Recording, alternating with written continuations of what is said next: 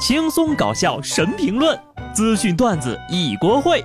不得不说，开讲了。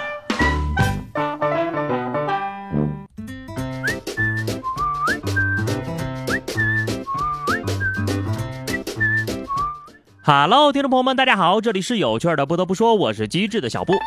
昨天，黑龙江、吉林、河南、安徽、福建、江西、海南、广西、湖南等九省区高三的学生同天开学了。在这儿呢，给不认真上网课的同学们讲一个恐怖的故事。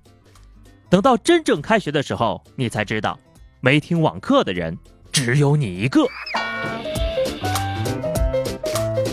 曾经上网课任由你造作，学着学着手机就自动跳到手里了，听着听着呀，就发现自己盖着被子躺下了，上着上着就发现自己已经睡了一觉了。现在开学，总该踏踏实实努力学习了吧？这一开学呀，广大的家长朋友们可算是解放了，恭喜啊！这段时间呢，带孩子的家长挺难的，上网课的老师更难。话说，有孩子又要上网课的老师，那岂不是难死了？但是啊，再难能有多难呢？能和下面这位比吗？说印度呀，新孟加拉邦的一个村庄里有七名青年呢，从外地返回。目前呢，他们正在树上隔离。你没听错，树上啊，就是大街上那个树哈。其中呢，一位青年表示，返乡之后呢，先去医院做了检查，医生要求呀进行十四天的自我隔离。当回到村子里呢，就被告知已经在树上给安排了隔离的地方。哼，平常口嗨的事情又一次真实的发生了。哎，你们可不要小看这套方法啊，那不是人人都能适用的，起码你得有点底子呀。一般人你说上树，他就能上得去吗？不得不说，虽然听起来有点奇葩，但好歹呀有措施，而且呢，这个树上通风条件好，效果应该还不错。印度这边呀是上述隔离，日本那边呢前有花岗岩疗法，在这之后呀又达到了新的高度。日本某市议员发视频宣传喝八四可以抗新冠啊，同政党的另一个议员呢就真信了，然后就去了医院。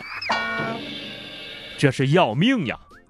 八四消毒液呀，估计也寻思，我承认我有赌的成分，今天你和病毒必须死一个。在这儿呢也告诉我们，公众人物。不要随便散布消息。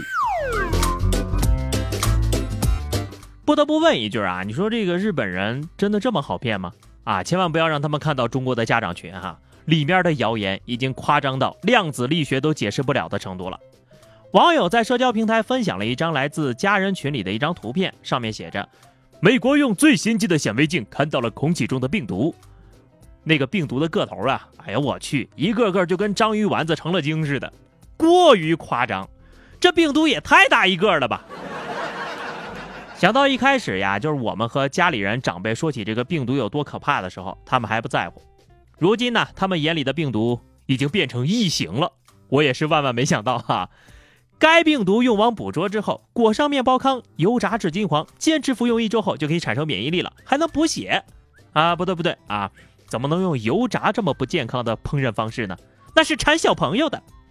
要想疗效好，还是得久蒸久晒，做成久治晨观啊，提高免疫力治百病，还能滋阴壮阳，改善人口负增长。前面那些呢都是开玩笑的啊，大家千万不要造谣传谣。下面这个就有意思了，教你在家强身健体。在疫情期间呢，大家都在家隔离，隔出了花了啊。前两天呢，有一名国外的登山爱好者发起了一项攀登虚拟珠穆朗玛峰的挑战。网友表示，他要和其他的登山爱好者呢，用五天的时间，通过爬楼梯的方式，共同攀登一座虚拟的珠穆朗玛峰。大概呢，有三十名登山爱好者报名参与了这项活动。不得不说，就算是在家，人家也很有仪式感啊，大包小包的装备一样也没少背。最终，这群人呢，在四月三号晚上完成了任务，成功来到了虚拟珠穆朗玛峰的大本营。这活动整挺好呀。既让大家感受到了爬山的乐趣，又能降低爬真山装备太贵、假期太短等门槛。但是呢，你要准备一套带楼梯的房子。嗯，我也准备一个虚拟活动吧，登月啊，每个人就在家里呢荡秋千，五天之内荡上月球。下面呢是疫情期间的暖心一刻，在前几天呢，一对家住澳洲的中国夫妻因为一件事情呢，接二连三的收到了邻居们的善意。他们所在的社区呀已经有确诊病例了，但独居老人们却买不到口罩。于是呀，这两口子呢就买了一些口罩分给他们。没想到接下来发生的事情令他们感到意外又暖心。有个老奶奶跑出来带着礼物表示感谢，邻居家白发苍苍的老爷爷把家里的草坪都给打理了，还有送蔬菜水果的。送贺卡的等等等等，啊，要说呀，还是那个推草坪的老大爷可太实诚了，使了不少力气呢。不得不说，做好事呢，从来都不应该是在乎别人怎么看才去做的。有人污蔑我的好意，都不是阻止我善良的理由，因为好人一定会有好报。而且邻居之间相互帮助，以邻为伴呢，一直是我们中华民族的传统美德。爱护友邻，更是保护自己。邻居之间呢，有话好好说，遇到问题啊就要耐心调解。前段时间呢，有网友发布了一条小视频，小区的业主群里啊，大量业主反映自己家的豪车车标被掰了。不久之后呀，有一位业主呢就主动站出来表示，这些车标呀是我们家俩熊孩子掰掉的。据统计啊，熊孩子一共掰掉了十四个车标，几乎全都是奔驰，还有两辆迈巴赫。业主表示，哎呀，这个孩子知道错了，已经在揍了。并且发布了两个熊孩子跪地道歉的视频。嗯，我平时吧开的是玛莎拉蒂，也不知道得赔多少钱哈。但是我猜测这两位小朋友应该赔了一个完整的童年。那些心疼父母的人呢，其实也不用太过担心。你想想啊，能住在一个随随便便就有十三辆奔驰、两辆迈巴赫小区的家庭，可能呀还真不差那几个钱儿。而下面这件事情呢，我就真的看不明白了啊，理解不了。一个女装大佬被人揍了，上哪说理去啊？前两天有段监控视频呢，在网络热传。视频当中呢，一个长发女子仅穿着内衣裤从酒店的房间里跑了出来，没跑两步呢，又被追出来的胖男子拖进了房间。之后呢，这位女子呀，疑似再次挣脱之后又跑了出来，在电梯间里衣衫不整的女子突然摘掉了假发，变成了男子。逃出电梯的男子跑到台前，啊，就把正在前台值班的酒店工作人员给吓了一跳。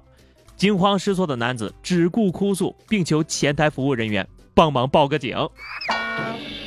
视频的发布者呀，后来就解释了，这戴假发的男的呢，是男扮女装约会网友，结果被识破了，惨遭暴打。啊，但是我怎么看这个视频剧情，都像是女装大佬想要逃跑，被胖哥哥拉回房间呢？猛男落泪啊！我的这个女朋友可能是个男的。整件事情槽点太多啊，一时间不知道该心疼谁了。算了算了，我还是心疼人家服务员吧。他事后呀，一定是每天都得洗眼睛呀。骗女人的是男人，骗男人的还是男人。哼，男人。不过呢，女人也不是好惹的。二号重庆万州，一辆车呀停在高速公路的应急车道。两女子在路边争吵着，还有行李摆在一边，交警就上去看看呀，说询问一下吧。一女子就气哄哄地对交警说：“他们呢本来是坐同一辆车的，就因为自己的孩子叫了另一名十八岁女子一声阿姨，引起人家的不满，觉得自己只有十八岁，怎么能叫阿姨呢？应该叫姐姐。因此呢就吵起来了，吵着吵着呀就要下车分道扬镳。妹妹呀，你这样的呢适合去天津。”这样到哪儿呢都会被叫姐姐。不过啊，你说你个小朋友张嘴闭嘴就喊人阿姨，也太伤人了吧！要通过这件事情呢吸取教训，以后见到别人呢辈分叫小一点，显得年轻。到哪儿呢你都人见人爱。学学我吧，一张嘴呀就直接叫孙子。好了，那么以上就是本期节目的全部内容了。关注微信公众号 DJ 小布或者加 QQ 群二零六五三二七九二零六五三二七九，来和小布聊聊人生吧。下期不得不说，我们不见不散，拜拜。